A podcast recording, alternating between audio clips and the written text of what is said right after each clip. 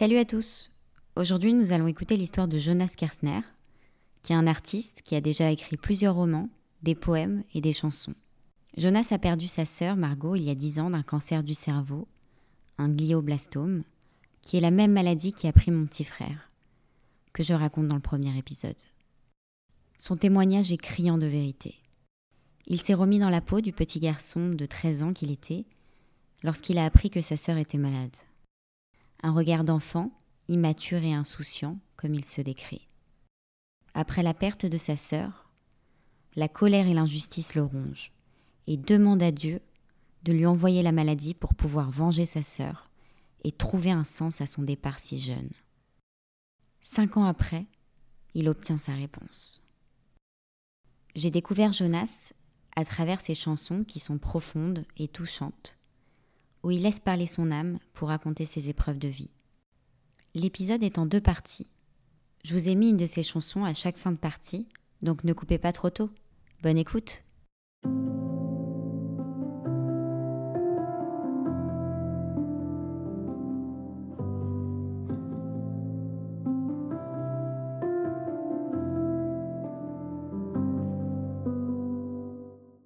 Salut, je m'appelle Jonas, je suis auteur. J'écris sous le nom de Jonas Kersner, c'est le nom de ma mère. J'écris des chansons, j'ai sorti un projet de musique il n'y a pas longtemps. J'écris des bouquins depuis tout petit, depuis que j'ai 11 ans. Et je bosse aussi en agence de communication. J'ai 27 ans et je vais vous raconter mon histoire. En fait, c'est important de le préciser parce que ça va, c'est un fil rouge à travers mon histoire et ça va revenir un peu tout le temps c'est que j'écris en fait et j'écrivais bien avant tout ce qui m'est arrivé. J'écris depuis que j'ai 11 ans, donc depuis que je suis tout petit. J'écrivais initialement des histoires un peu fantastiques à la Harry Potter, des histoires de dragons, de magie, des trucs un peu de gamin. En fait, j'étais un peu frustré de lire des bouquins, de tourner les pages et de me confronter à euh, un fossé entre ce que j'imagine être la suite et ce qui est vraiment la suite. Donc c'était toujours chiant parce qu'entre entre deux chapitres, je m'imaginais ce qui allait se passer ensuite. Ou quand j'étais obligé de dormir, je fermais le livre et j'étais obligé de dormir, je m'endormais pas tout de suite. Et je me disais, ok, qu'est-ce qui va se passer ensuite? Euh, Qu'est-ce qui va arriver à Harry ou à, ou à euh, Percy Jackson ou au personnage du roman que je lisais? Qu'est-ce qui va lui arriver? Et dans, dans, ma tête, il y avait un film et ma tête et j'ai toujours été comme ça. Et petit, c'était du coup des romans, un peu d'enfants, de fiction, de d'héroïque fantasy qui m'inspiraient. Et j'ai voulu écrire ma propre histoire. Et c'est important de le préciser parce que à cette époque, mon écriture, elle était euh, pas du tout dirigée vers des tempêtes existentielles, comme je vais en traverser ensuite, mais c'est comme ça en tout cas que j'ai euh, noué le contact avec l'écriture très jeune, très tôt, ce qui a permis de canaliser en fait mon imagination. Et c'est quelques années plus tard que mon écriture va changer de forme et va être liée à, des épisodes euh, complexes de, de mon existence plusieurs épisodes et à chaque fois l'écriture va l'accompagner. Donc c'est important pour moi de le préciser. Quelques années plus tard, et quelques romans plus tard, parce que j'ai jamais cessé d'écrire, j'en parlais pas beaucoup, pas beaucoup à mes potes au collège. Euh, c'était un peu mon truc perso que je faisais dans mon coin.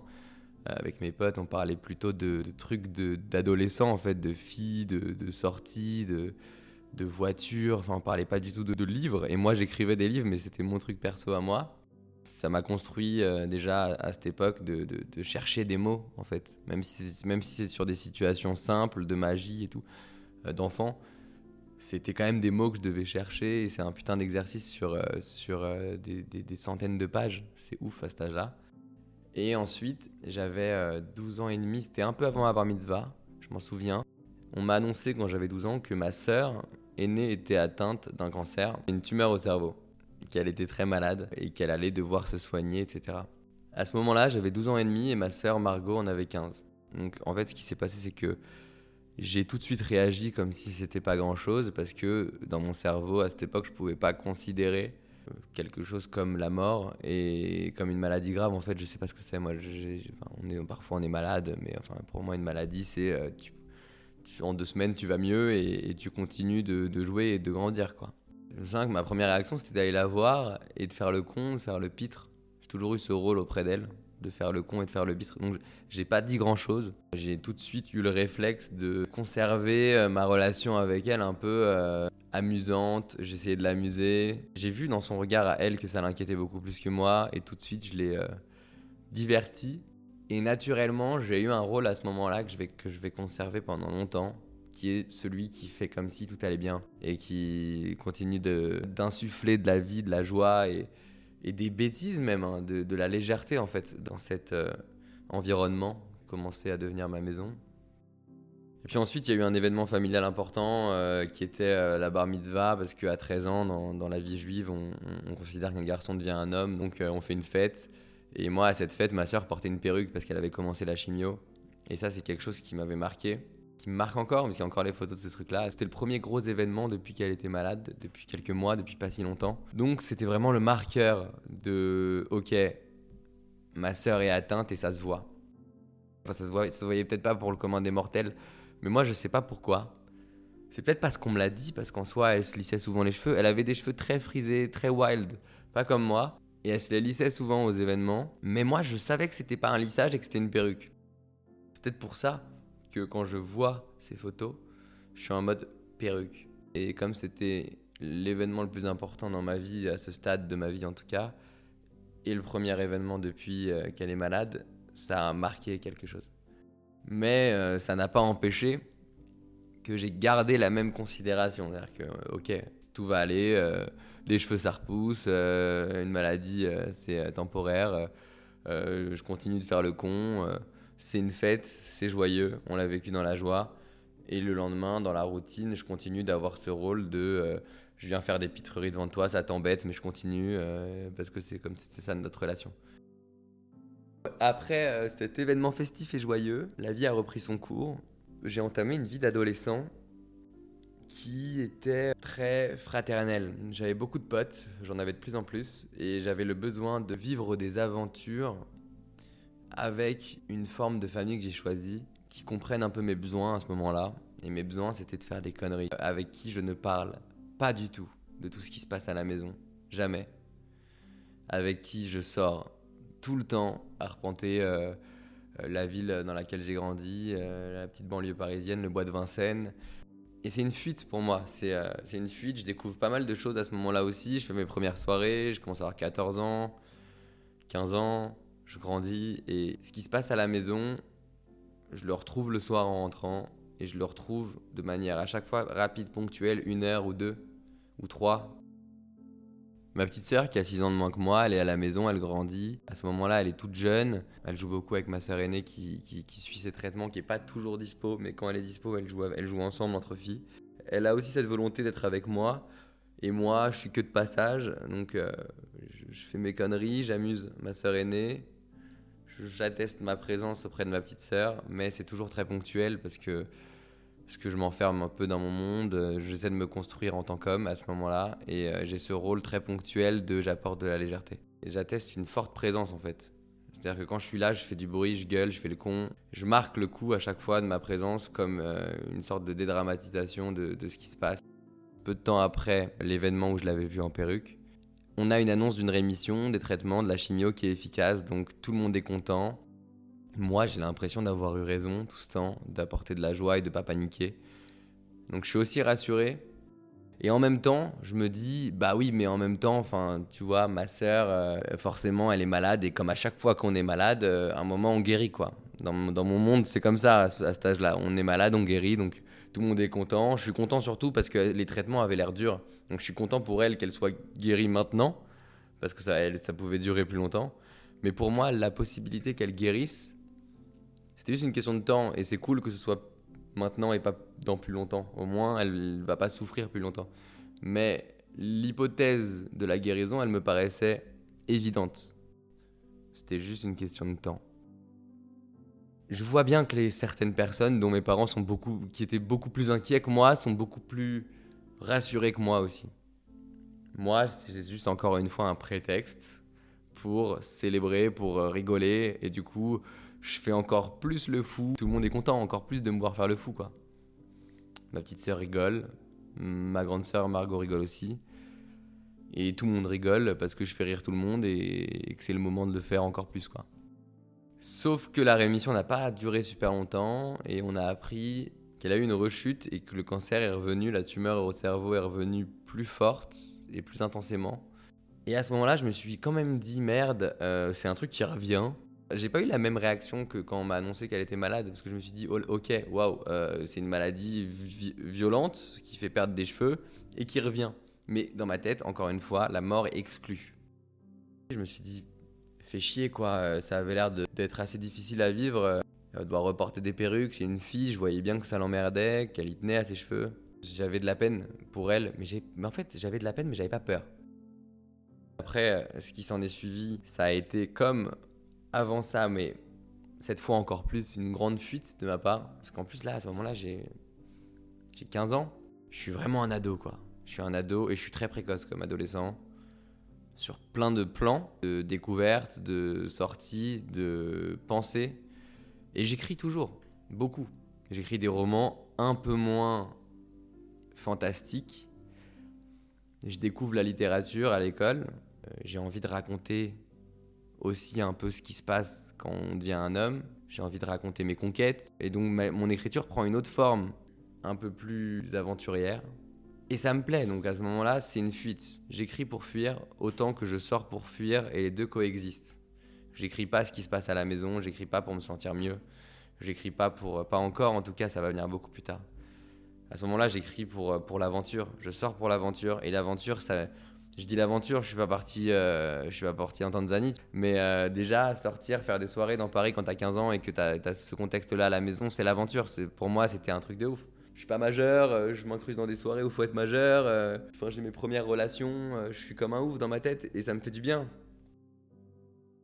À ce moment-là, je suis hyper content d'avoir du répit, de l'oxygène et limite, je délaisse un peu à la maison, encore plus qu'avant, ma petite sœur qui a besoin d'une présence pour la rassurer. Et ma sœur qui va beaucoup plus qu'avant à l'hôpital. La rechute a été plus violente. Donc moi j'avais à peu près 15 ans. Donc Margot à ce moment-là avait à peu près 17 ans. Elle est au lycée, euh, elle travaille le bac, euh, ça devient une femme, elle est presque majeure. Et elle doit retourner euh, combattre. Enfin c'était difficile pour elle. C'était difficile. J'ai été très proche d'elle, j'ai grandi avec elle. Toute mon enfance, qui a été très axée sur le jeu et l'imagination, je l'ai partagé avec elle. Je l'embarquais dans la maison. On avait une pièce à chaque fois euh, dédiée au jeu, euh, où il y avait tous nos jouets, tous nos jeux. Et moi, je mettais toujours en place des scénarios de ouf, ou des mises en scène, des jeux de rôle. Mais elle, c'était une rêveuse un peu amoureuse. En fait, quand on regardait des Disney depuis tout petit, elle était toujours euh, princesse. Moi, j'étais plus genre Aladdin. Mais on se complétait là-dessus, donc les scénarios nous plaisaient. Et on jouait, donc on était liés par l'enfance.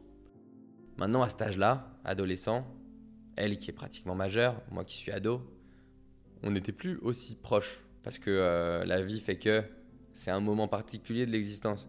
C'est un, un moment très particulier parce que moi, je vois mes potes, ils, avaient la même relation avec leur sœur, très distante à ce moment-là de la vie.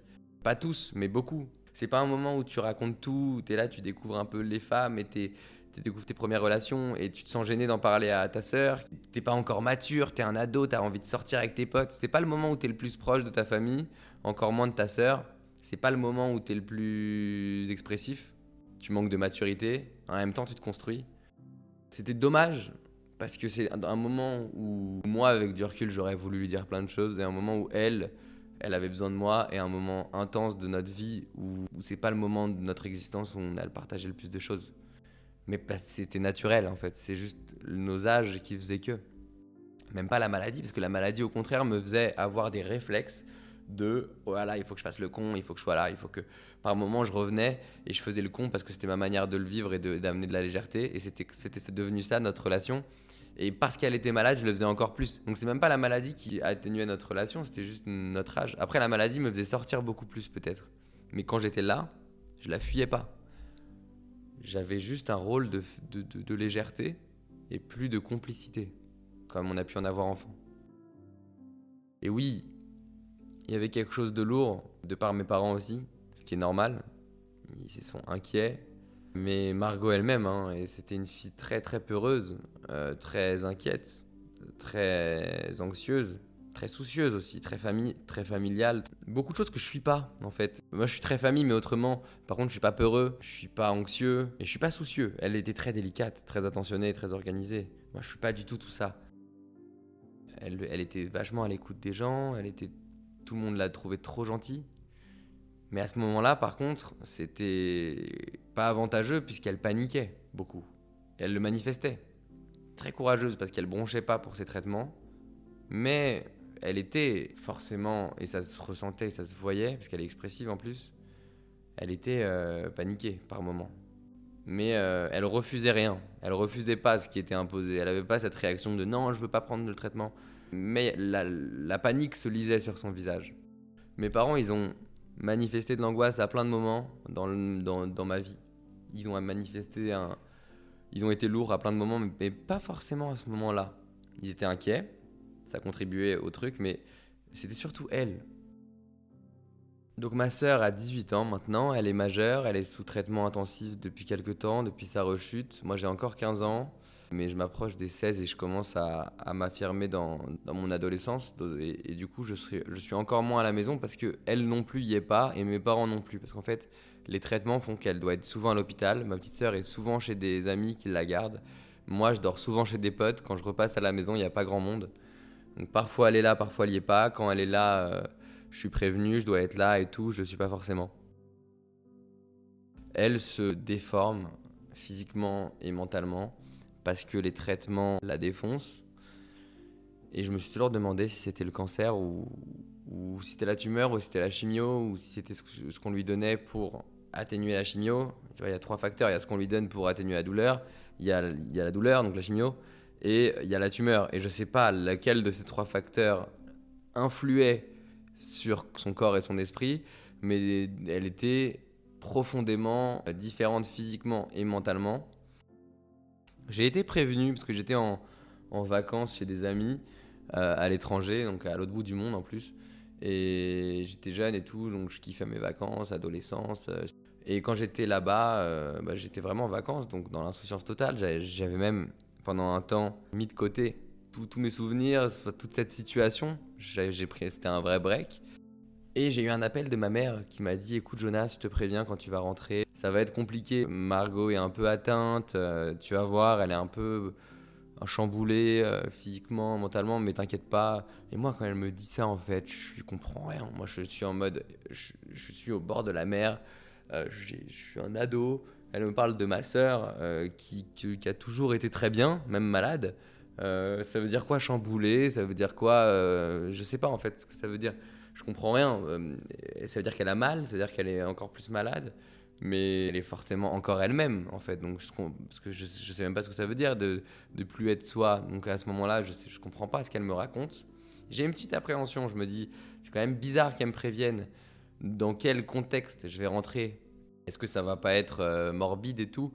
Mais en fait, moi, je m'attends à une atmosphère chiante. Je me dis, ok, ça va encore être lourd parce qu'en fait, Margot doit être hyper inquiète, donc je vais la détendre. Euh, mes parents doivent être hyper inquiets, mais je m'attends pas à ce qu'elle soit changée comme on me l'a annoncé parce que je, je, sais même pas comment c'est possible ce genre de truc. Ça, c'est comme la mort, c'est un truc que je connais pas. Donc, je, je comprends pas ce que ça peut être et j'attends de voir. Donc, je rentre. Et quand je rentre, ils font un truc assez spécial c'est que je sonne, je sens qu'on met du temps à venir m'ouvrir et on envoie ma soeur pour m'ouvrir la porte, genre elle va être contente de me voir et moi je vais direct euh, être dans le truc et casser la glace. Sauf que moi je sens que c'est une mise en scène, je sens qu'ils ont insisté pour qu'elle aille ouvrir la porte. Ça rend le truc encore plus lourd et quand elle ouvre la porte, direct je vois que ça va pas. Genre je me dis waouh, euh, elle boite, elle a le visage déformé, gonflé. Elle me regarde avec un, sourire mais un regard un peu vide. En fait, à ce moment-là, je ressens quelque chose qui, pour la première fois, s'apparente à de la peur.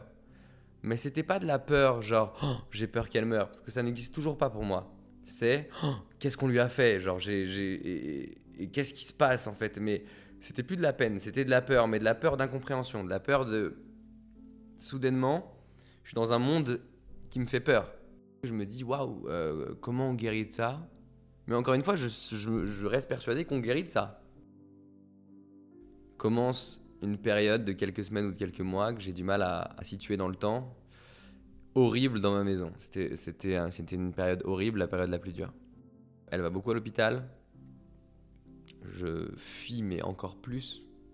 Là, je, me, je, me, sens En fait, je le conscientise pas. Je le conscientise avec le temps et le recul. Mais je suis pris dans un roman qui m'obsède, un roman qui n'a rien à voir avec tout ce qui m'arrive, que j'ai jamais fini, je crois, celui-là. À côté de ça, j'enchaîne plein de relations amoureuses très courtes.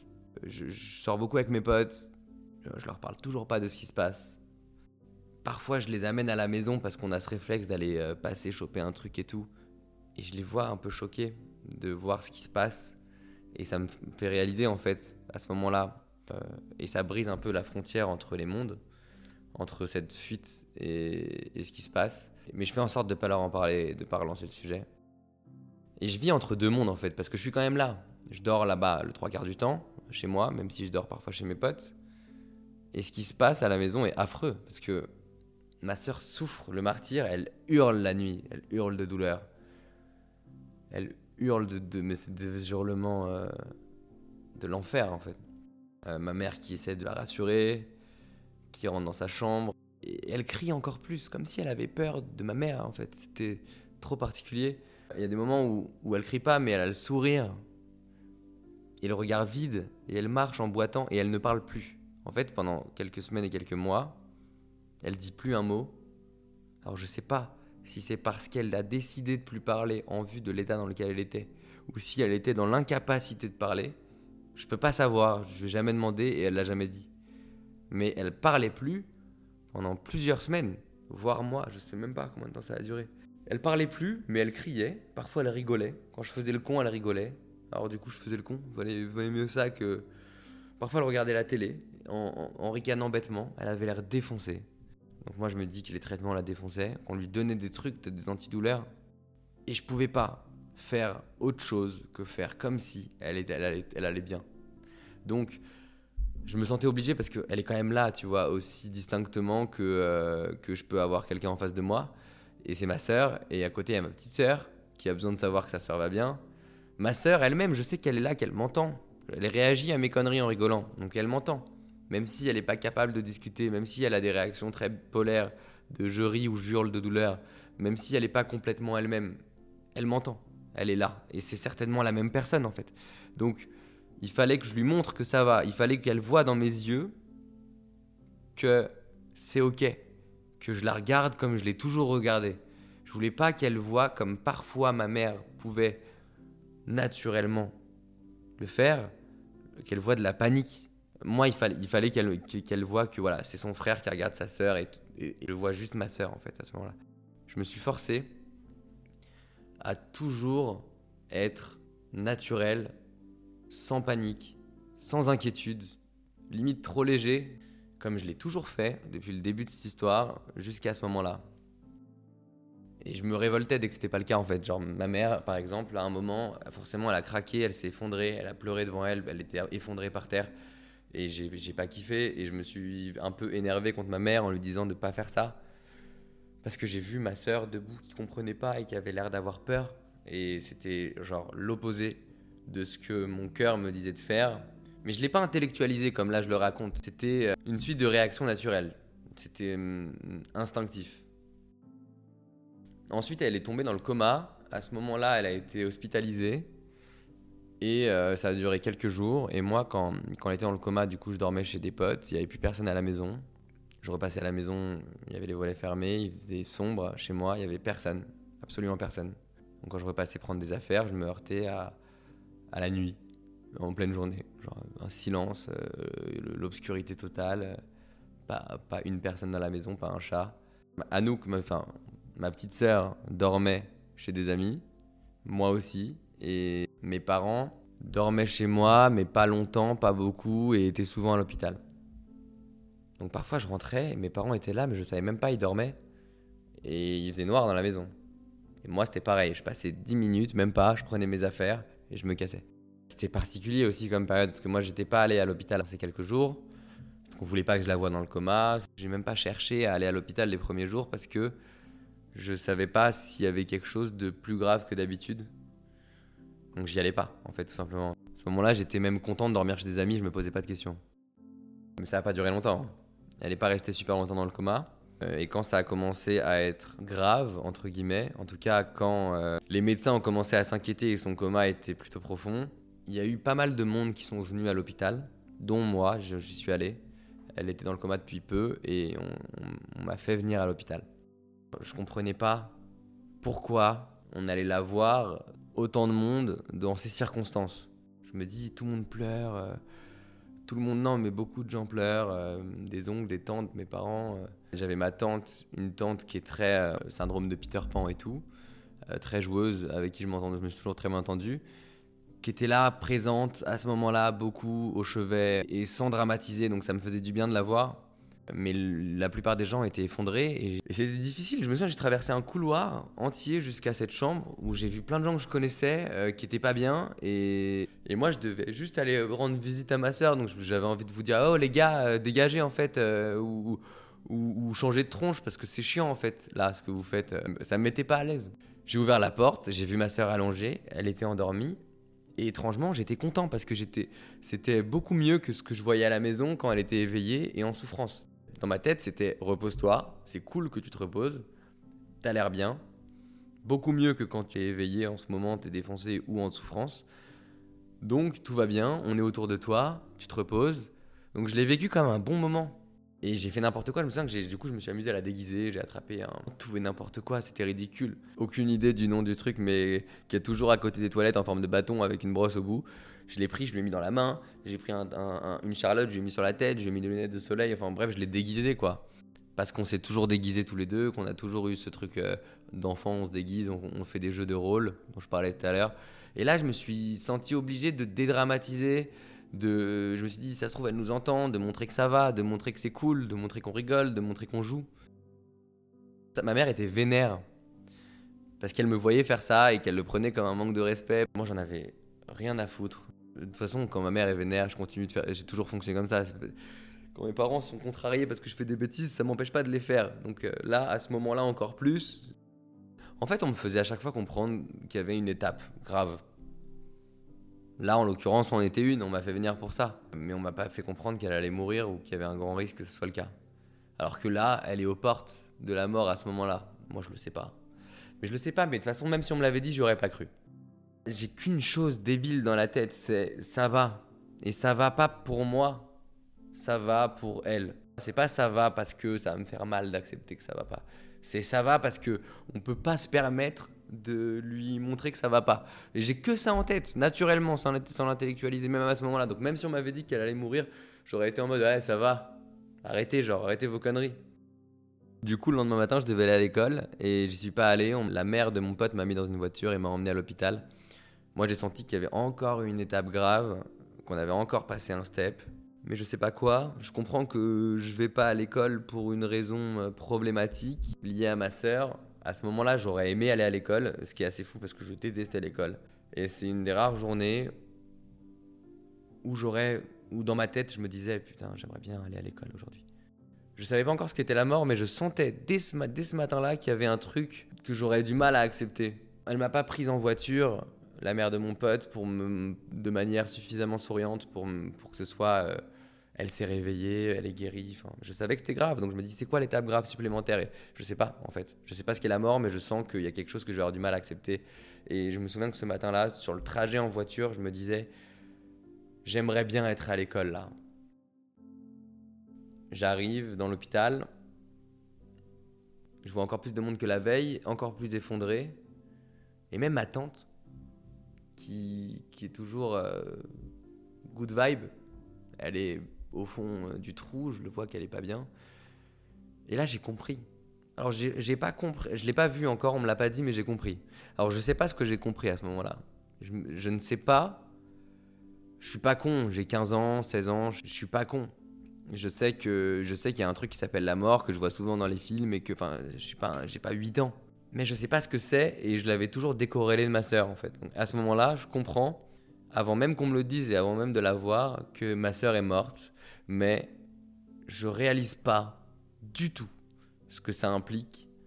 Je réalise même pas que ça veut dire que je vais plus la voir. Dans ma tête, à ce moment-là, j'ai compris qu'elle était morte, mais j'ai pas conscience qu'elle est morte. Mais je ne me rends pas compte de ce que ça veut dire dans la vie, dans ma vie et dans la sienne, en fait. Je me rends pas compte à ce moment-là que sa vie est finie.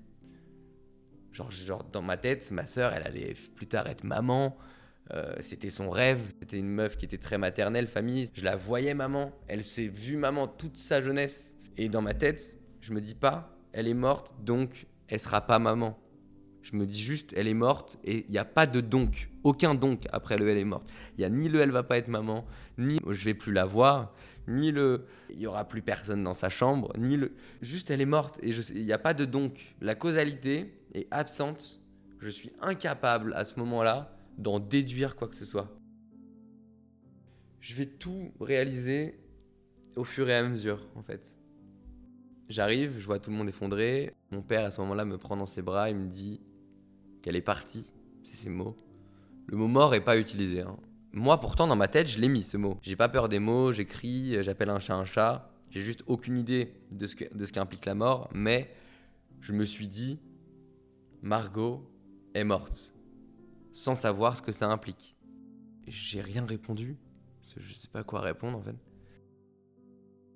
Et dans la même journée, il y a une levée du corps. En fait, on m'annonce qu'elle va être enterrée à Jérusalem on me dit pas le mot enterré, mais on me dit elle va aller à Jérusalem.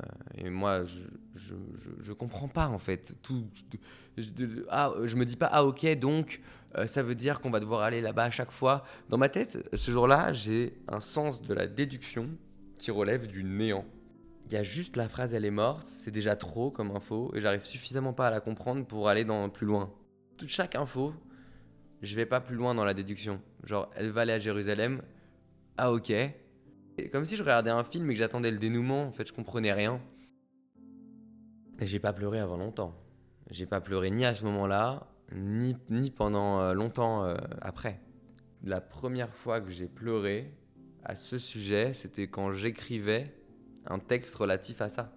Parce que j'ai eu le temps de conscientiser, de comprendre, de prendre du recul. Et moi, j'ai un cerveau qui projette beaucoup les choses. J'ai une forte imagination. Donc, en écrivant à ce sujet, ce qui va être une nouvelle étape dans mon écriture plus tard, j'ai pris conscience du truc. Et je me suis mangé une claque à ce moment-là qui était hyper personnelle. Une première, hein, j'en ai eu plein d'autres ensuite. Moi, j'ai toujours été hyper actif, mal à l'aise dans, dans un lieu de prière. Euh, je tiens jamais en place dans un lieu de prière. Donc ça me saoule à chaque fois qu'il y a des fêtes, le moment quand j'étais petit, parce que j'ai grandi, mais quand j'étais petit, j'avais vraiment beaucoup de mal à me tenir dans un lieu de prière. Donc là, en l'occurrence, ce lieu de prière, c'est autour de ce qu'on me dit être le cercueil de ma sœur. Donc il y a un mélange de c'est chelou, je comprends pas et c'est bizarre. En plus, de, ça a l'air d'être réel et en même temps, je suis censé rester là, pas bouger, accompagner la prière. Je me souviens que je sortais et qu'on revenait me chercher on prend l'avion, c'est trop bizarre. Chaque fois que j'ai pris l'avion, c'est pour voyager, c'est les vacances. J'ai un copain qui vient avec moi parce que pour pas que ce soit trop dur pour moi, donc je me retrouve avec un copain à prendre l'avion. D'habitude, on va en colonie quand on fait ça. J'ai pas conscience de ce qui se passe, donc j'ai des réflexes bizarres qui me. Faut savoir que j'ai 16 ans, 15-16 ans. Ma sœur a toujours été soucieuse et moi j'ai toujours été insouciant. Donc même si je me faisais du souci pour elle par moment et que ma manière de le vivre c'était d'apporter de la légèreté pour lui montrer que ça va, je demeure pas moins insouciant. Et à ce moment-là, mon insouciance, elle prend le dessus, encore une fois, parce que je prends l'avion avec un copain, que j'ai pas le temps de capter que ma sœur est morte, en fait. J'arrive pas à la réaliser. C'est trop... Je quitte une scène bizarre, je suis content de la quitter. Je suis dans un aéroport avec un copain, j'ai envie de faire le con avec mon copain. C'est ce que je fais à ce moment-là. Et c'était pas du tout un, je m'en foutisme, hein, parce qu'avec du recul, je sais que je m'en fous pas c'était des réflexes naturels liés à ma personnalité, ma manière de le vivre. En fait, j'ai toujours eu besoin de prendre du recul. J'ai zéro recul à ce moment-là. Je sais pas, moi, m'arrêter. Je suis hyper actif. Je sais, sais pas m'arrêter et me dire euh, Ok, euh, ma sœur est morte. Qu'est-ce que ça veut dire? Euh, T'en penses quoi, toi, mon copain qui est là avec moi dans un aéroport?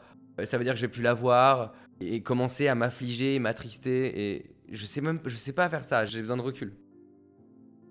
On arrive à Jérusalem, on prend un car, un grand car privatisé avec tout le monde parce qu'on est nombreux, il y a toute la famille. Euh, c'est quand même un, enterrement donc euh, d'une jeune fille, donc il y a beaucoup de monde, euh, des, oncles, des tantes, des cousins. on est dans un autocar et moi j'assimile ce lieu à des colonies de vacances. D'habitude dans un car privatisé avec que des gens que je connais, c'est en colo.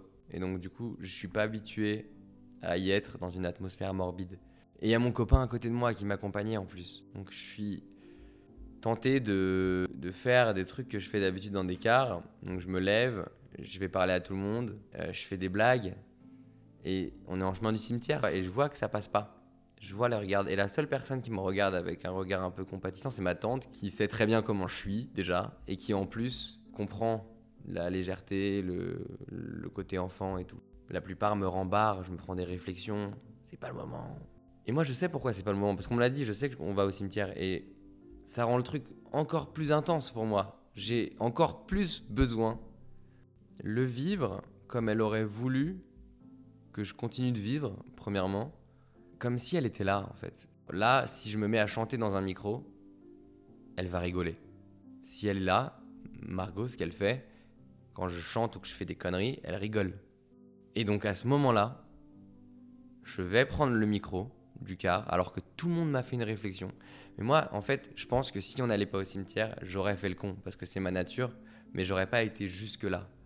C'est parce qu'on va dans un cimetière et parce qu'on met ça sur le compte de Margot, je refuse de mettre sur le compte de Margot autant d'angoisse et de gravité. Je suis en mode, bah justement, en fait, Margot, elle aime quand je la fais rire. Donc moi, j'ai un raisonnement complètement différent. Je me dis, elle aurait rigolé que je fasse ça. Donc justement, vous voulez mettre un truc sur le compte de Margot? Très bien, vous allez voir, moi, Margot, elle aime quand je fais ça. Et du coup, je vais prendre le micro et je commence à chanter des chansons de colo qui résonnent dans le car. Et la seule personne qui rigole, c'est ma tante. Parce qu'elle sait très bien ce que je suis en train de faire. On en reparle aujourd'hui avec du recul. Elle sait, elle me sait. Elle sait pourquoi je suis comme ça, comment je réagis. Et encore plus dans ce moment-là. Ce n'est pas le cas de tout le monde. Hein. Euh, il y a une ribambelle de gens dans le car qui sont choqués de ce que je suis en train de faire. Et moi, c'est ma manière de le vivre. Je voulais apporter de la lumière parce que le chant, c'est de la lumière. Elle, elle aime chanter. Elle a toujours aimé chanter. C'est une grande chanteuse. On a des vidéos où elle chante devant la télé en karaoké devant les chansons Disney et moi je la regarde comme ça avec des grands yeux. Elle a toujours été très chant, très danse. Elle, était fan de la Star Academy euh, à l'époque avec Jennifer et tout. Et elle rigole de mes conneries, donc moi je fais un combo des deux et je crée sa présence en fait, en joie.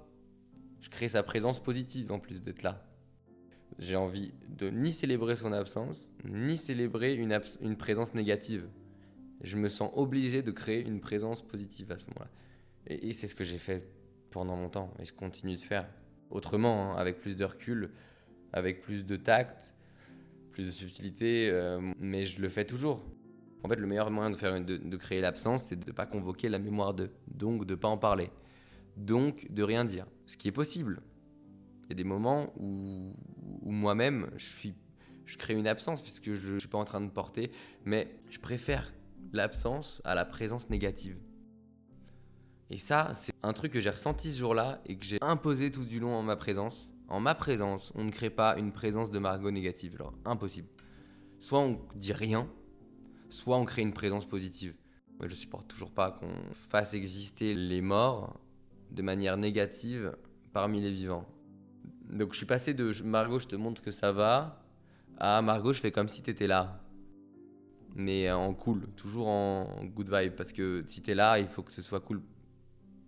Sinon, c'est nul pour ta mémoire.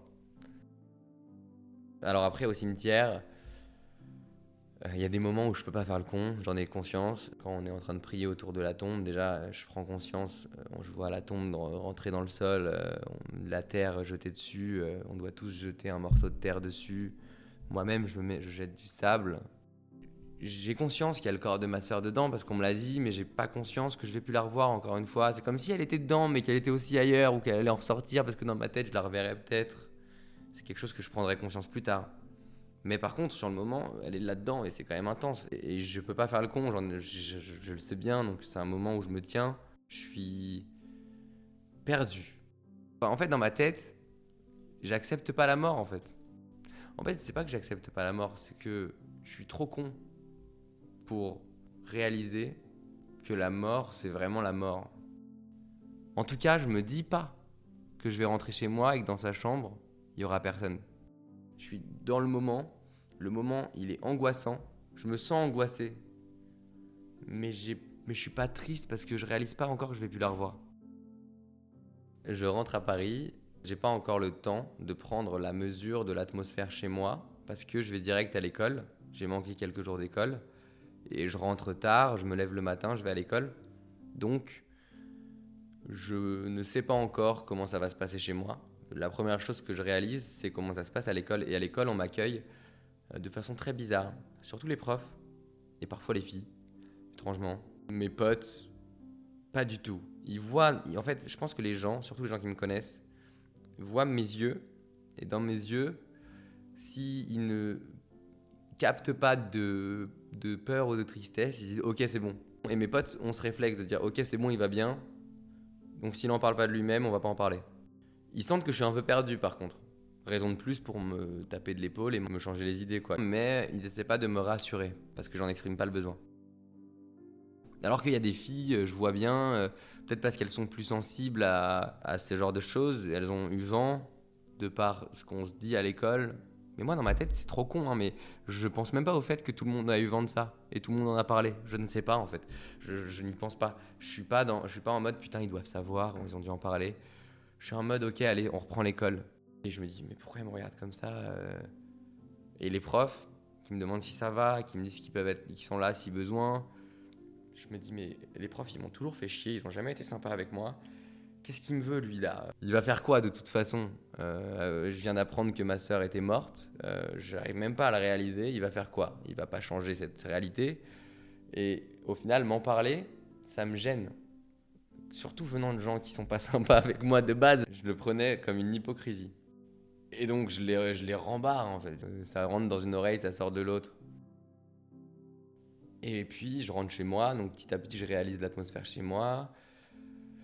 Et je suis forcé de constater que ma sœur est plus là en fait. Donc là, c'est quand même un coup pour moi de plus les jours passent, en fait, j'ai été aussi habitué à son absence parce qu'elle était souvent à l'hôpital. Donc les premiers jours, c'est pas ceux où je réalise de plus qu'elle va pas rentrer.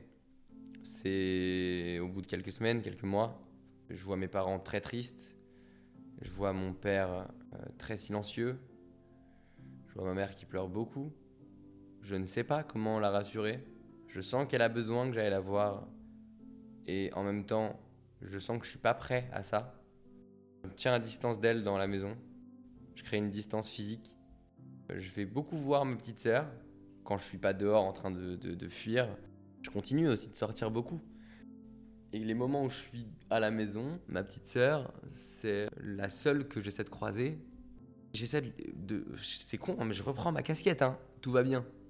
Je lui montre, ça va et tout, tout va bien.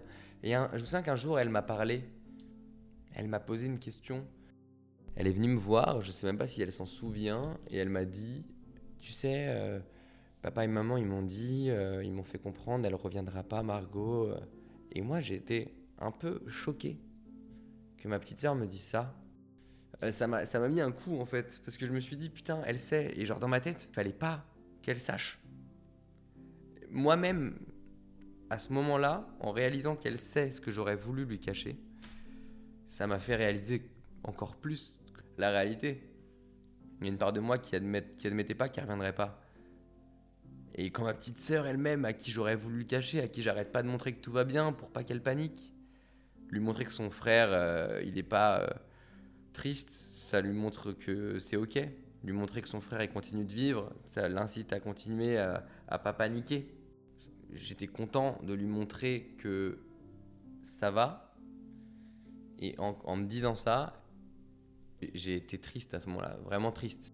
Je pense que c'est la première fois, c'est pas la première fois que j'ai pleuré, parce que c'était hors de question que je pleure devant elle, parce qu'il fallait pas en fait que je pleure devant elle, parce que même si aujourd'hui c'est ok de pleurer et qu'il y a plein de, moments où je pleure, c'était hors de question à ce moment-là de ma vie, à ce moment-là de sa vie, avec le rôle que j'essayais de tenir, de pleurer devant elle pas mon rôle. Elle voyait suffisamment ma mère pleurer. Moi, c'était pas mon rôle.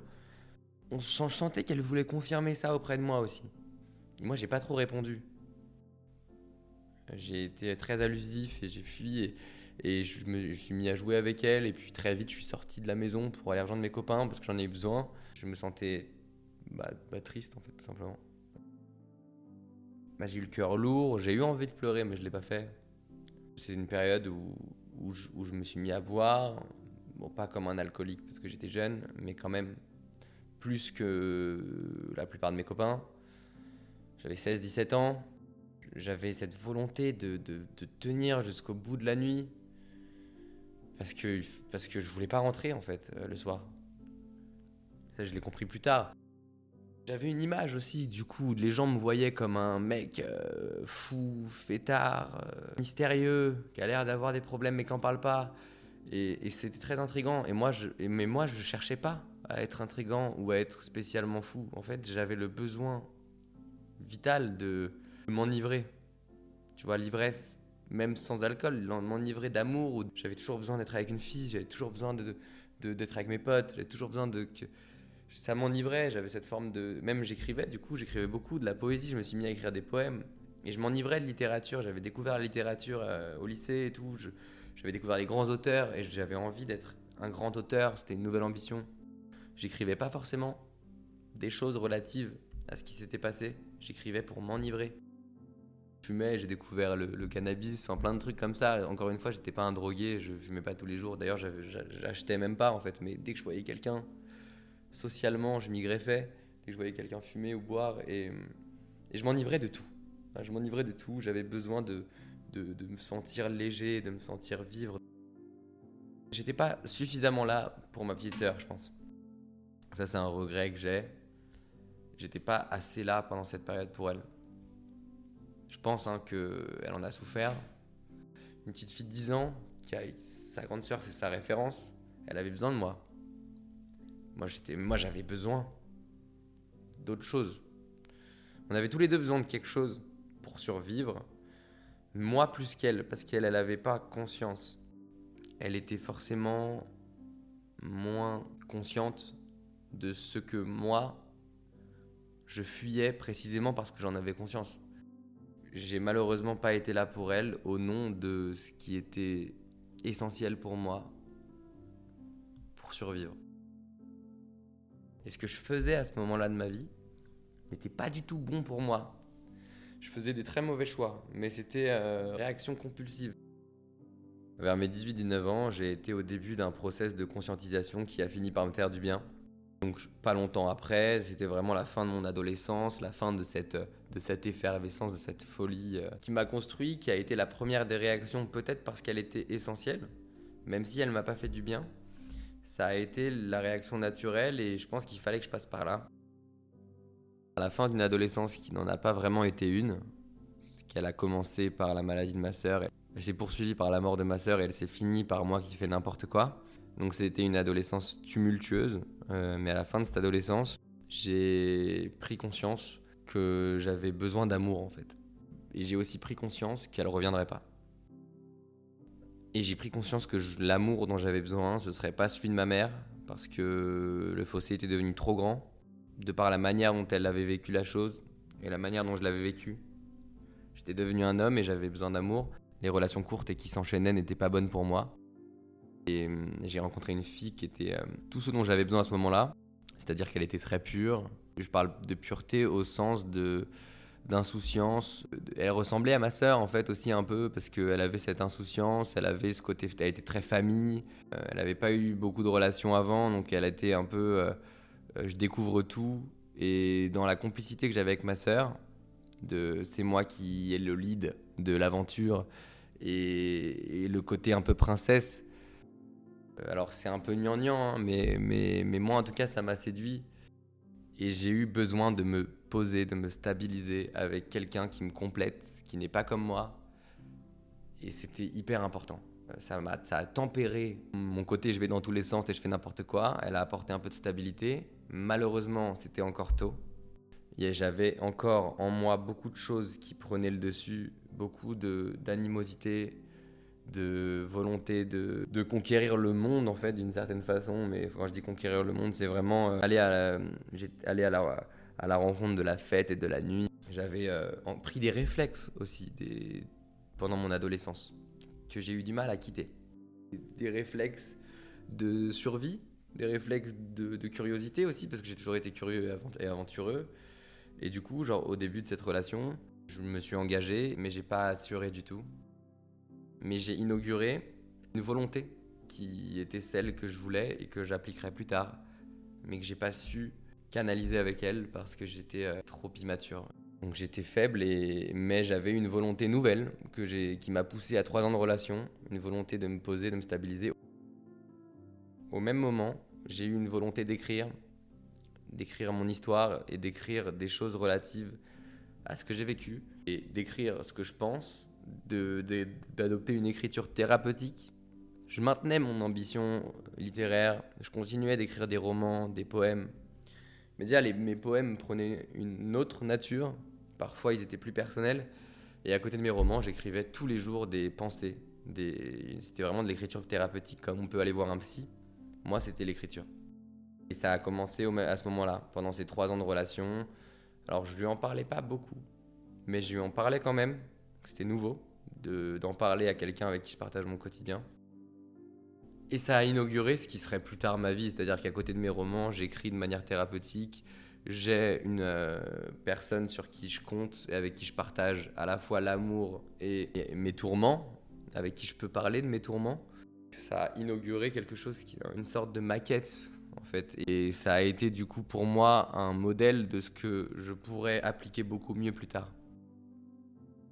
L'écriture a été portée sur la maladie, sur les souvenirs de ma sœur. J'ai écrit d'ailleurs un, livre qui s'appelle Souvenir d'une princesse pendant cette période et je l'ai publié plus tard. Je l'ai offert à l'association de ma mère, une association qui s'appelle Princesse Margot qui accompagne les enfants atteints de cancer. J'ai publié 5-6 livres et c'est un des 5-6 livres que j'ai publié, celui-là je l'ai offert. J'écrivais beaucoup pour aller mieux en parallèle de cette relation. Et parmi ce que j'écrivais, il n'y avait pas que de l'écriture thérapeutique où je raconte euh, ce que je pense et l'écriture de souvenirs avec ma sœur. Il y a eu aussi de l'écriture colérique où j'étais en conflit. Alors j'étais en conflit avec beaucoup de choses à ce moment-là. J'étais en conflit avec Dieu. Alors Dieu pour moi c'est pas un bonhomme sur un nuage. Hein. J'étais en conflit avec juste le, destin en fait. Pour, pour, moi il y a une force qui met en place les choses une sorte d'intelligence et une intelligence qui transcende la nature. Le destin, j'y crois, j'y ai toujours cru et j'ai pas cessé d'y croire après la mort de ma sœur. J'ai toujours été vachement euh, croyant, pas euh, pratiquant, mais croyant. Genre dès qu'il se passe un truc, je suis persuadé que ça rentre dans un ordre des choses. Et quand j'ai dû accepter la mort de ma sœur, je me suis pas dit Dieu n'existe pas.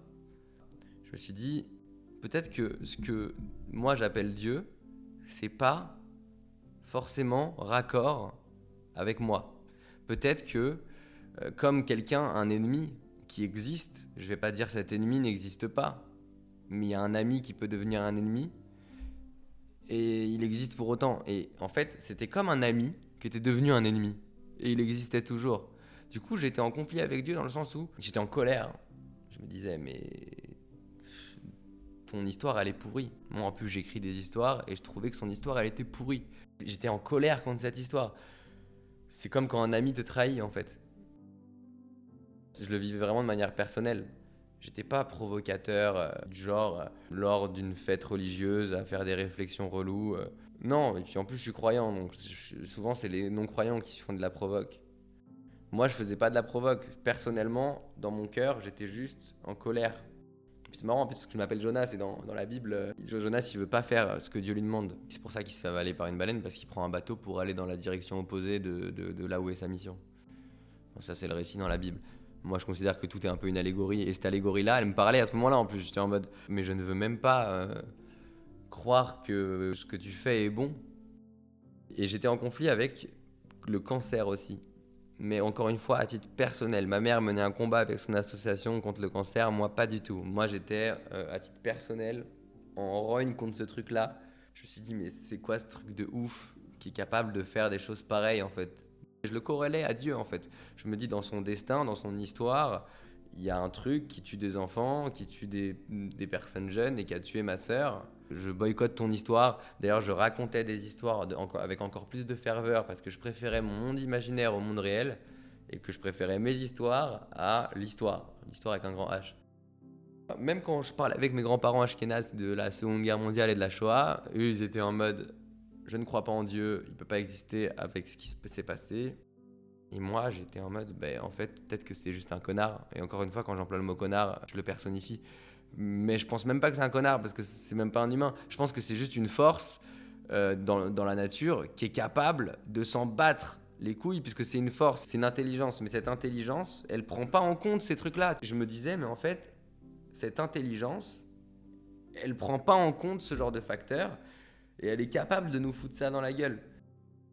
Donc ça me foutait trop les nerfs en fait. Je ne l'ai pas remis en question, mais j'avais envie de, de lui montrer que moi j'étais pas ok. C'était comme, un message que je voulais faire passer de Oh, t'as déconné. Et quand j'écrivais, j'écrivais aussi du coup euh, pour exprimer cette colère et j'écrivais au cancer. Le cancer, lui, je le personnifiais.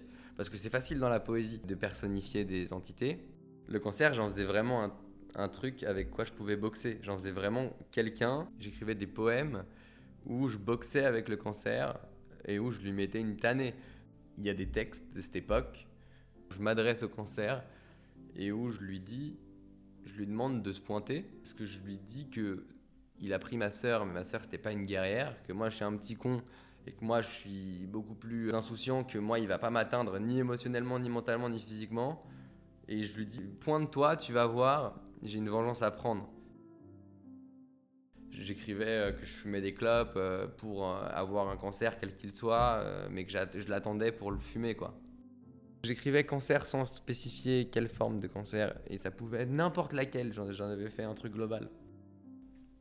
Et il s'avère que, âgé de 21 ans, donc encore jeune, j'ai été déclaré d'une leucémie. J'ai eu la réponse à ce que je demandais dans, dans ces textes quand je réclamais le cancer, bah, il s'est pointé. Donc après avoir vécu une tempête assez intense dans ma vie, qui était la mort de ma sœur, j'ai moi-même été confronté à une nouvelle tempête qui est ma propre maladie, mon propre cancer. Ce qui est assez fou et ce qui est assez rare dans une même famille, que deux personnes jeunes aient un cancer et que le deuxième les réclamait, enfin c'est quelque chose d'assez particulier.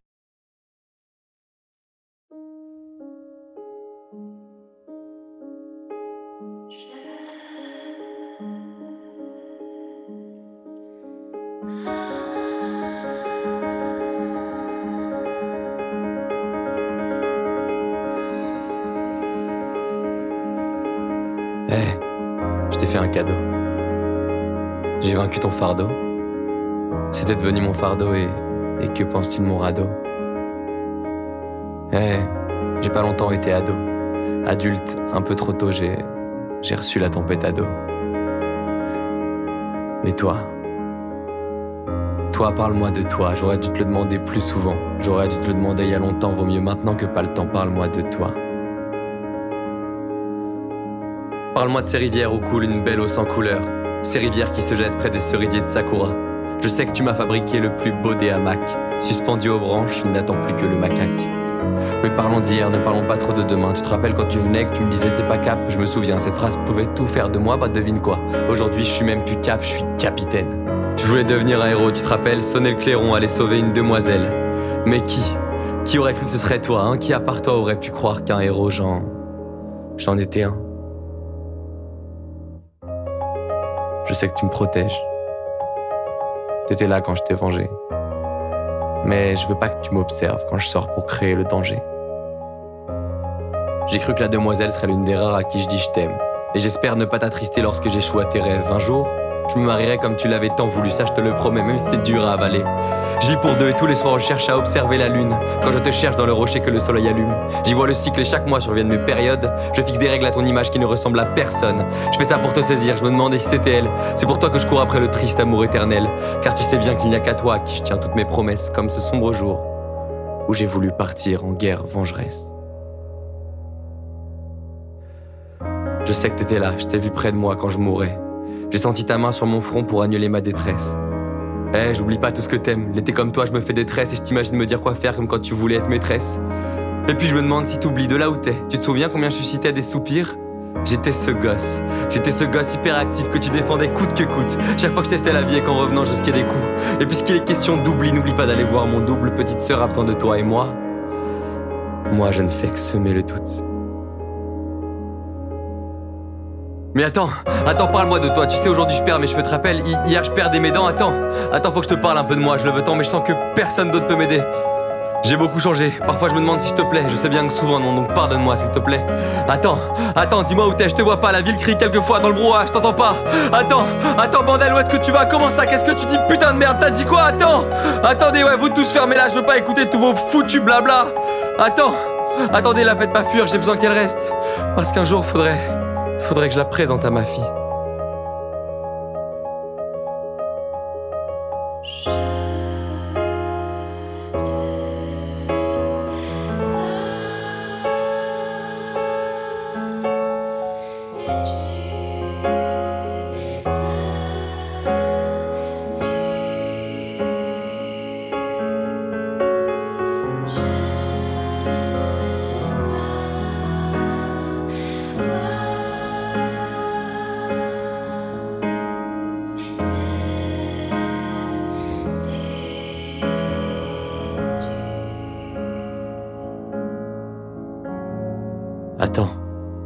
Pardonne-moi, je t'en conjure.